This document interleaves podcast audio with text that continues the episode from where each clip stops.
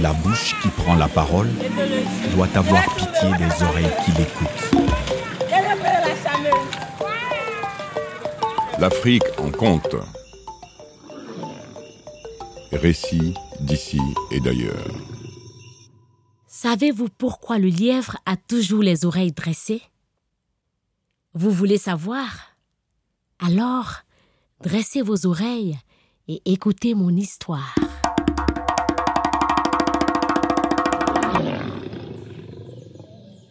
Il était une fois un lion, roi de la forêt, et sa fille, Nana. Ils vivaient en bonne amitié avec tous les autres animaux.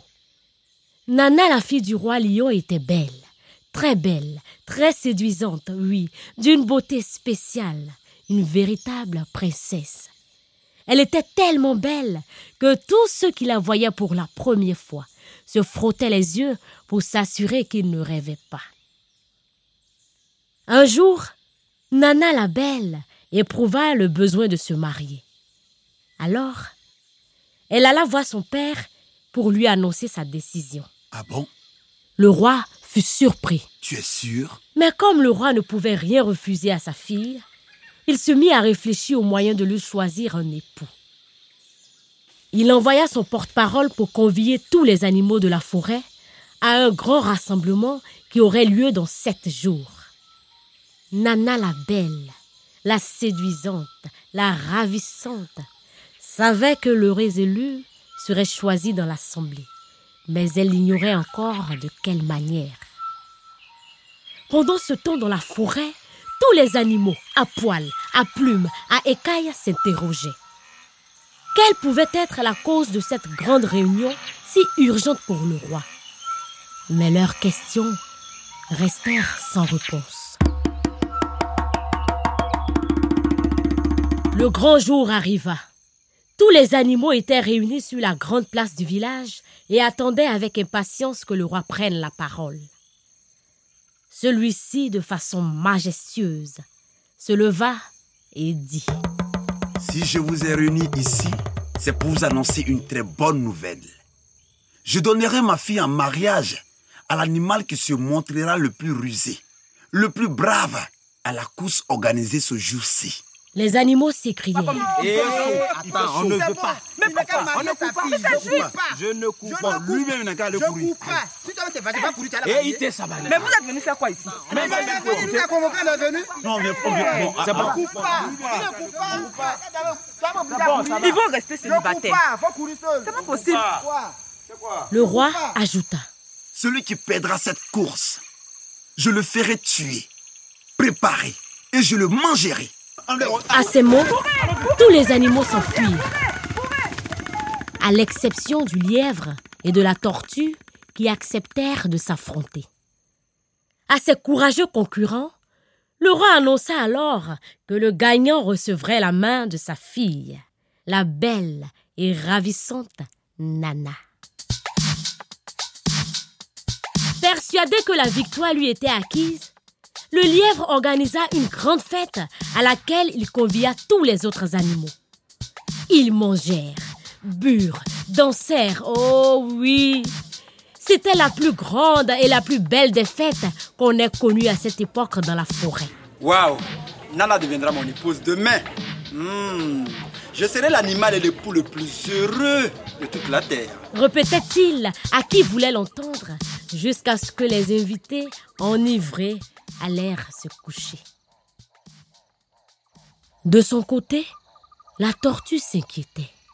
Comment allait-elle faire pour gagner cette épreuve, sachant qu'elle n'était pas rapide, surtout en comparaison du lièvre?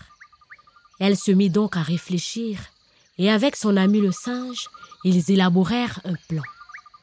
Sachant que le lièvre était un incorrigible gourmand, le singe aida la tortue à disposer 30 carottes tout au long de la piste de course.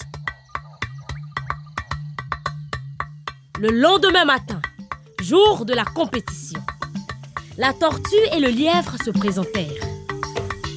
Au top départ, le lièvre se mit à courir à vive allure et pip, il distança la tortue.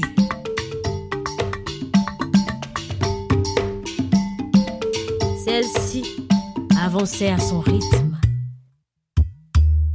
Qu'était, qu'était, qu'était, qu'était, qu'était, qu'était. Arrivé au point où se trouvait la première carotte, le lièvre s'arrêta net. Compte tenu de son avance, il pouvait bien s'accorder une petite pause avant de poursuivre. Pendant qu'il grignotait, la tortue le rattrapa. Surpris, le lièvre reprit sa course, dépassa sa concurrente, avant de s'arrêter de nouveau à la carotte suivante. Le lièvre court, s'arrête, la tortue le rattrape et il repart. Le lièvre court, s'arrête, la tortue le rattrape et il repart. Cette scène se répéta jusqu'à la 17e carotte, où, rassasié, le lièvre s'endormit. Et.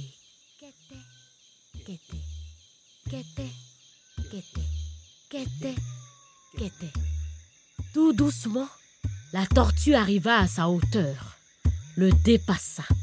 Et tandis que le lièvre sommeillait encore, la tortue franchit la ligne d'arrivée sous les applaudissements et les cris de joie de tous les autres animaux. Amayide. Puissance hey. Tortue puissance Amayide. Puissance Eh, eh. Tortue puissance Amayide. Akporosa On va Akporosa Eh. On va Akporosa Eh, félicitations, cher tortue. Akporosa J'ai vraiment aimé la manière dont tu courais. Et, et tu ne t'es pas laissé faire. hein. Et là, tu mettais un pas assuré après l'autre.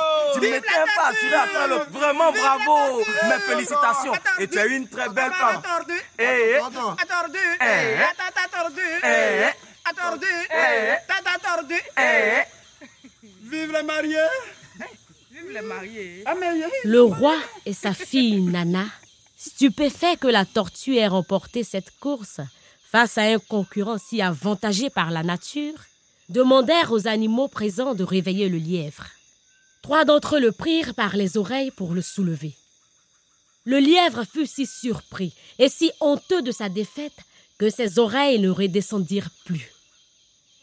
Voilà pourquoi, depuis ce jour, elles sont restées dressées sur sa tête. Le lièvre quitta le village en détalant. On vit les bouts de ses oreilles disparaître dans la broussaille et il ne revint plus. Le roi donna sa fille Nana en mariage à la tortue. Les deux époux vécurent heureux et ils eurent trois enfants. On dit que celui qui n'a pas encore traversé la rive ne doit jamais se moquer de celui qui se noie. Comme quoi, il ne faut jamais tenir la victoire pour acquise et sous-estimer son adversaire.